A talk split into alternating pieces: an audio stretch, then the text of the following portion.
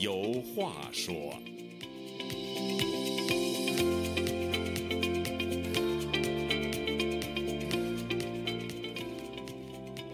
听众朋友，大家好，欢迎您再次来到《周家有话说》这个栏目，我是主持人家园。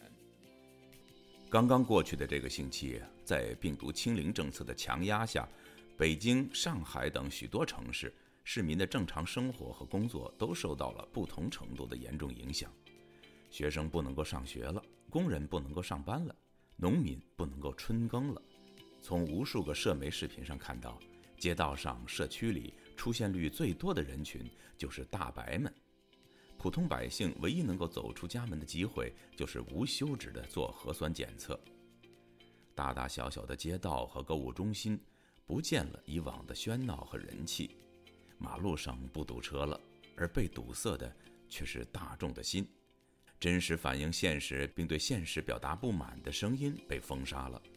但中国毕竟是一个政治挂帅的国家，市面上的平静并不代表着中共高层内部的祥和。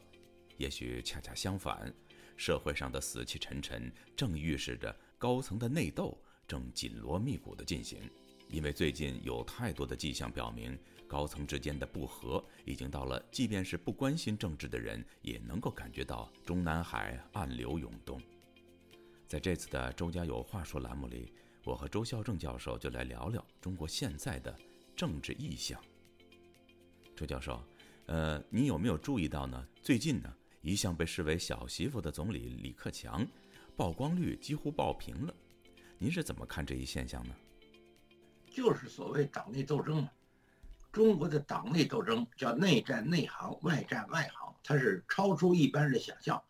我一再举这个例子，哎，在毛泽东八十三岁九月九号死死了以后，到了一个月不到，到了十月六号，哎，他最信任的人就是华国锋。叶剑英包括汪东兴，他们就把四人帮给抓起来了，就是所以把毛班毛班里就给抓起来了。我们称之为怀仁堂政变。所以说中国的内斗不怎么可能停呢？所以这次一样啊。你像李克强，现在就是所谓二把手，他严重的被弱化了。嗯。所以这个习近平就成立叫小组治国。嗯。现在呢，习近平终于做到头了。我们叫多行不义必自毙。他年龄也差不多快到了。也七十岁了，他也快到任了。嗯，哎，他也这在上海清零封城，这种愚不可及的，你都想不出来，他怎么能出现这种事儿呢？他跟普京也一样，普京当了二十二年的俄罗斯总统，哎，居然去侵略乌克兰去了。这种话用咱们的俗话就抽风，他们俩人一块抽风，狼狈为奸。哎，所以说这党内斗争超出一般的想象。嗯，我说你们想象到了吗？毛泽东掌权从四九年就掌权二十七年，他死了不到一个月，用他三十八年的老婆江青的话：“主席尸骨未寒，你们就欺世盗名。”我说我说了，这不就是共产党的历史吗？嗯，也就是说，如果习近平要死了，三天就得翻盘现在还没死呢，他不是李克强已经被压抑了，应该说快十年了。嗯。对，人家说他是李克强，是中国有史以来最窝囊的一个总理，一直被这习近平压着。最近终于有点，好像有点，呃，浮出这个水面，喘口气儿了。这其实中国的总理一直就窝囊。你比如周恩来总理，你说他窝囊不窝囊？你也窝囊。毛泽东经常的敲打他，嗯，哎，他得检查。他本来周恩来想抓经济嘛，抓什么经济啊？什么他反冒进，嗯，毛泽东得敲打他，周恩来就得做深刻的检查，而且一次还不行。所以说，中总理这个活儿当然就是小媳妇儿。李克强，你是总理，你是二把手。嗯，中国叫高度的中央集权，所以为什么都想当皇上呢？嗯，因为你当皇上好比是一群猴嗯，爬一棵树，哎，爬到树上那猴那就是皇上。抬头一看蓝天，于是他就产生了幻觉，他就管那叫天子。别的猴呢？嗯，一群猴爬一棵树，别的猴呢？你在上边还有猴呢。嗯，那你往上看，你看就是屁股；嗯，你往下看，你看就是笑脸儿；你往左右看呢，一群猴爬一棵树，你往左右看，你看的不是爪牙就是耳目，这就是集权社会的一个绝妙比喻。好，李克强，你就是你不是老大，你就是老二。老二那怎么就是跟周恩来一样吗？周恩来一直是总理，在毛泽东的这淫威之下，嗯，他不也是个小媳妇儿吗？对，所以这总理的这个角色就是二把手，你们又为什么都想当皇上，都想当老大呀？嗯，对，这也应了您以前一直一直认为的，就是说中国的这种经济一直为政治服务，不存在所谓纯纯粹的经济，不像西方那个呃资本主义国家或者民主社会，它这个经济，你看美国有一句谚语嘛，就是一到选举的时候，大家最常说的一句话就是，It's the economy stupid，就是说的，呃，不管你怎么样。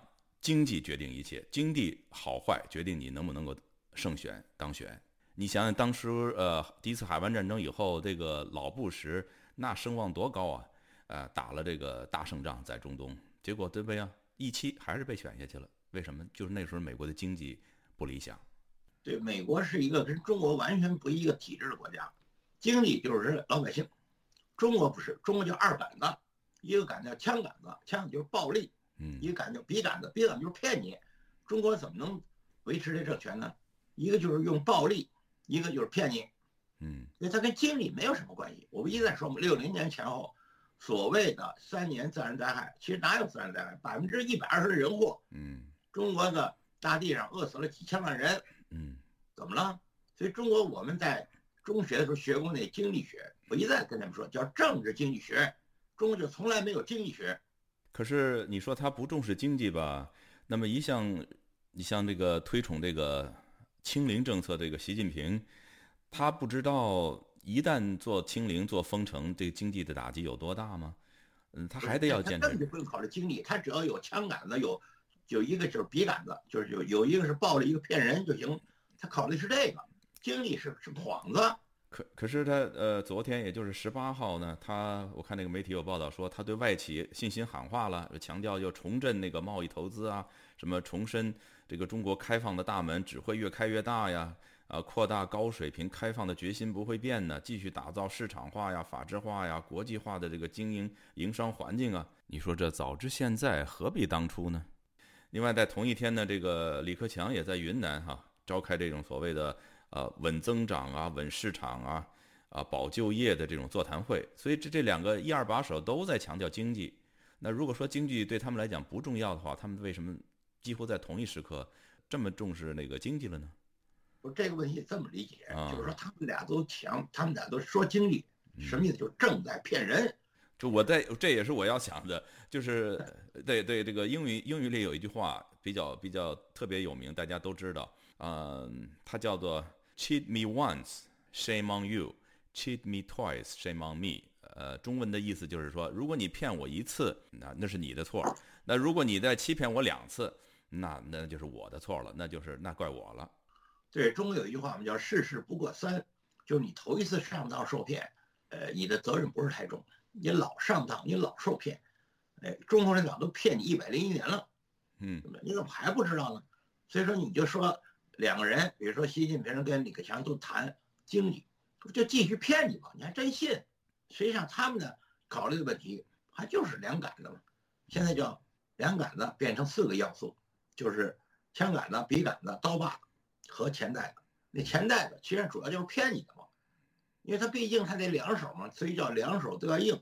我们叫做美国叫胡萝卜加大棒子，嗯中国不是。中国在论联合政府的时候，毛泽东有一篇文章。毛泽东怎么说的？说国民党，哎，左手拿着刀，右手也拿着刀。我们共产党人也学他的样子，也拿起刀来。所以当时老师就跟我们讲嘛，共产党什么样子？左手拿着刀，右手也拿着刀，给你一个拿一个拿胡萝卜，一个拿大棒子，便宜了你了。嗯，所以说现在你说他，比如说清零封城，完全动的不就是就是简单说就是不讲理嘛？不讲理那不就是跟你来暴力嘛？还有就是隐瞒吗？就不让你说话。就是你的有你有眼睛我不让你看，你有耳朵我不让你听，你有嘴我不让你表达，就是把人变成一个残疾人，你还真信他的？所以说，这这个他们官方传媒，谁还信他们？嗯，说到这个不让人说话，前两天我看，呃，中纪委发了一篇文章，呃，发了发文，还在新华社上都刊登了，就是主要是针对这些离退休老干部的，呃，说是让他们那个离休不离党啊，不要这个妄议中央。呃，另外也不能够做这种负面的啊评论啊，或者散播负面的消息。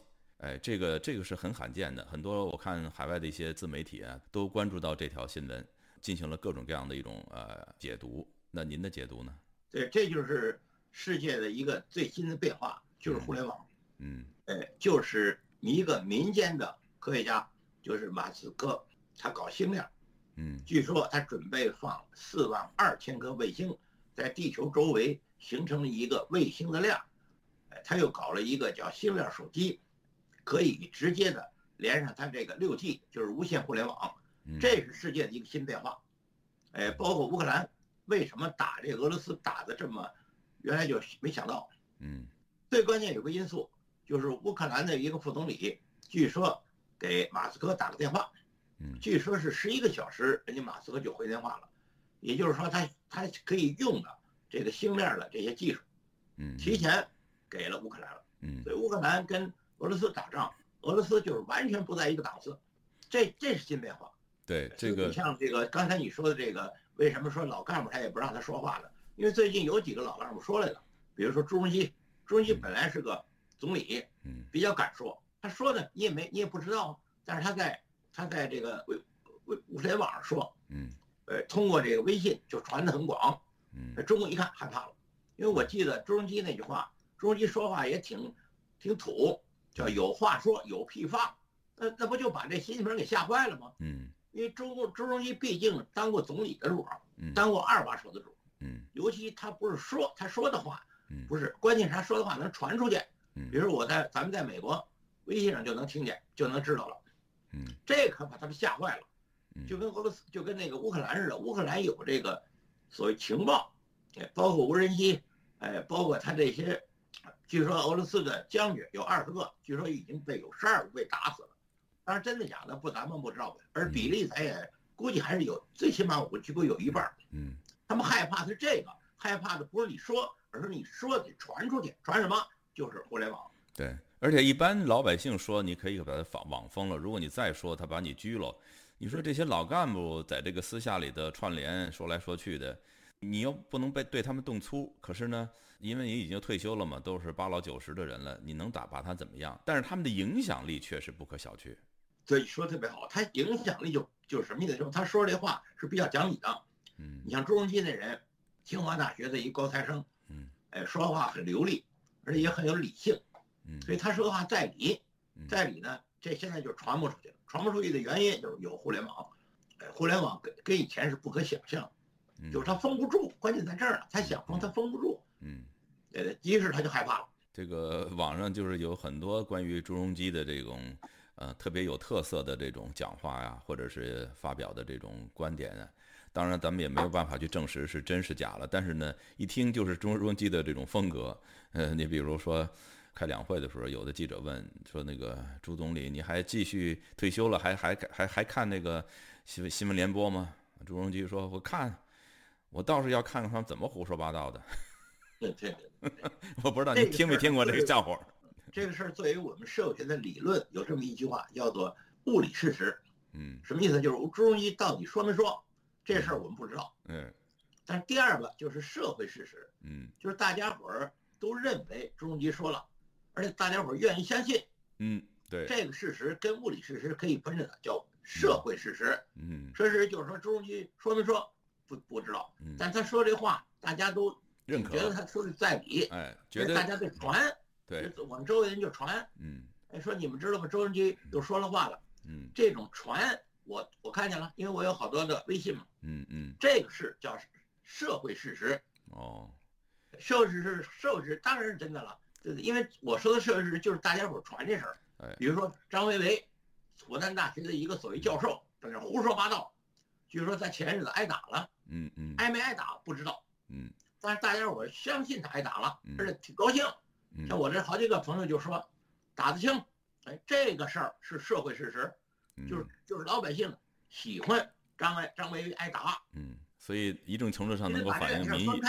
就他到底挨没挨打，这我们并不知道。嗯，但是大家伙儿喜欢听他挨打，而且传，我们这叫社会事实。包括朱镕基说这话，哎，大家伙愿意传。特别是李克强最近有有话，我们中国绝对不会封闭，进一步决定改革开放。嗯，这话是是不是他说的？不知道。嗯，但大家伙认为是他说的。嗯，对，这这个事儿是社会事实，因为大家伙还是希望进一步开放。嗯，所以说从这个。在官媒严格控制这种情况下的话，这种呃民间的这种传播的这些信息呢，呃，那就看如果它传播的非常广，接受程度非常强烈的话，那就是一定程度上能够反映出这个民意来。所以，因为你中国这种特殊的这种环境啊，社会环境、媒体环境，呃，老百姓他没有办法及时了解到真相。你比如，呃，三月二十一号的这个坠机事件，过去俩月了，那到到现在，除了在三十天的时候，他有一个必须要公布的这么一个发布的一个消息，一直就没这个消息了哈，好像那个黑不提白不提了。但是呢，前两天美国的这个《华尔街日报》好像还有路透社吧。呃，提出来这么一个消息，就说美国的调查人员，因为他们拿到过这个两个黑匣子中间的一个，那就是技术分析技术的那个，而不是那个驾驶舱里边那个对话记录的那个，因为那个呢，好像中国没有给，呃，理由是因为破损严重啊，还是什么其他的理由，咱们不知道，反正那个没有给，呃，只给了一个技术的那个，他们就根据这个技术的这个分析做出的判断，嗯，是人为操作垂直坠毁。呃，就是这样的一个消息呢。中国目前好像还没有确认或者是否认啊，怎么样？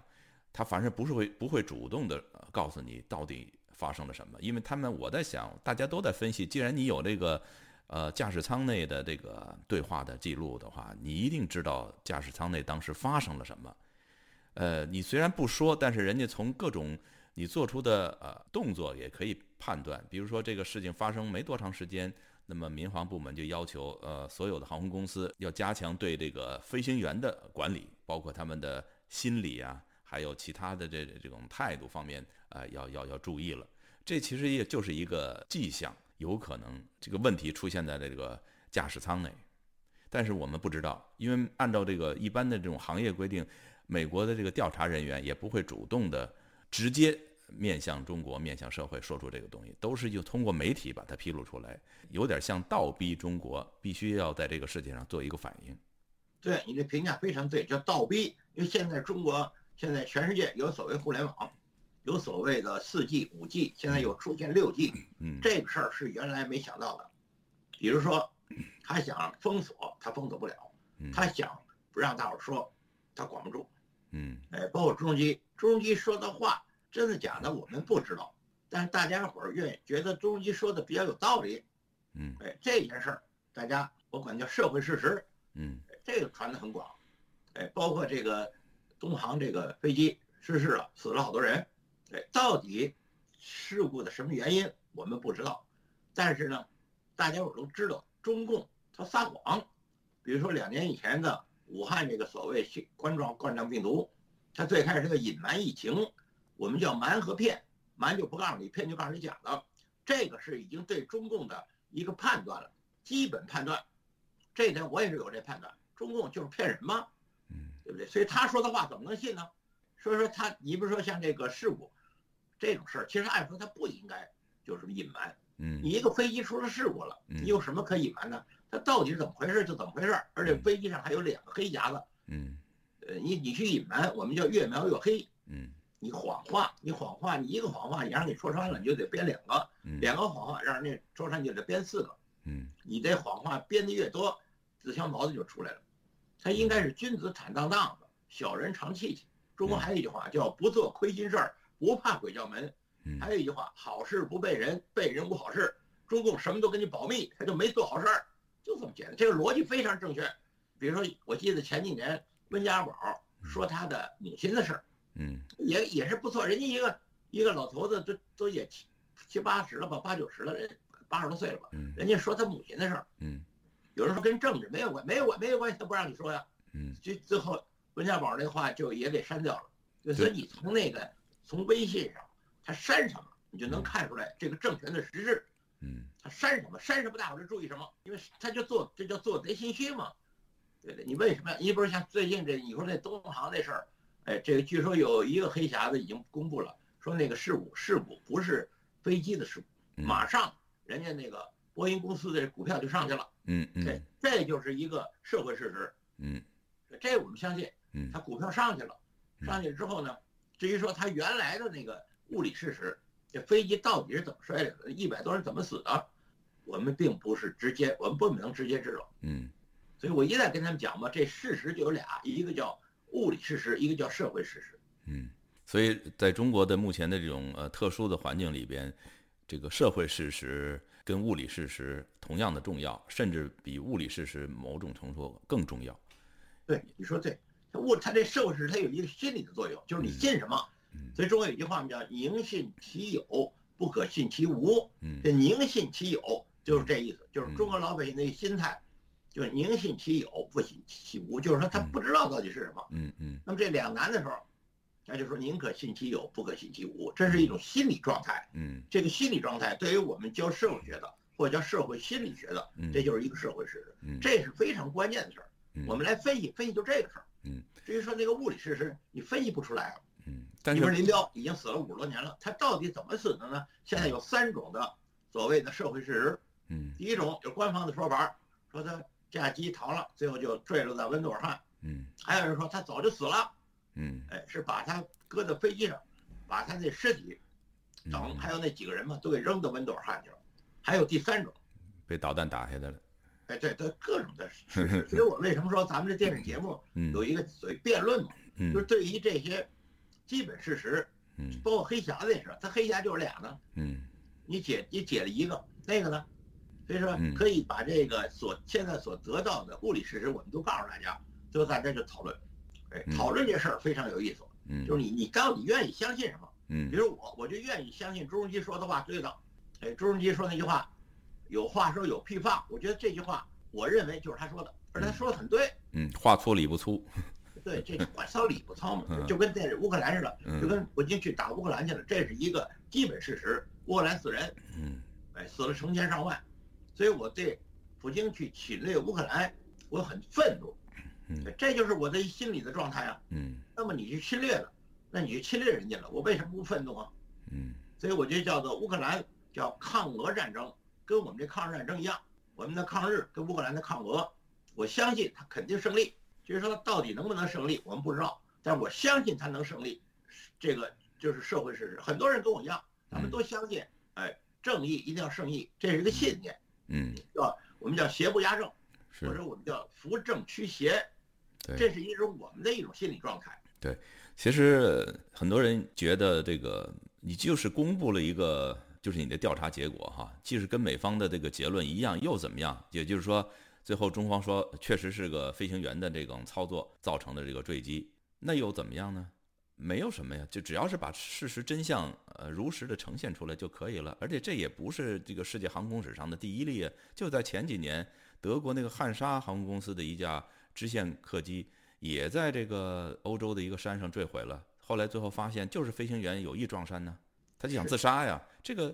也就也就到了了，大家也就知道这个真相就完了。你你这个对，第一个是你对这个一个事故，呃，发生这么一个事故，你也得有一个有个结论哈，你得做出一个调查结果。第二，你是也是对这些逝者的一种尊重，一种交代。你说的特别好，掩盖真相，这就是愚蠢。我们有一句话叫“聪明反被聪明误”。原来我们有一句话叫“苛政猛于虎”，现在呢演化成“专政恶于独”。所以有人说。中国这个疫情流行病什么时候结束？我就说非常简单，习近平一死我们就结束，这就是社会事实。嗯，现在中国的问题根本就不是病毒的问题，嗯，就是什么习近平的问题。他一死或者他一下台，这个病毒就结束，就跟王大明一样，毛泽东一死，王大明立即结束。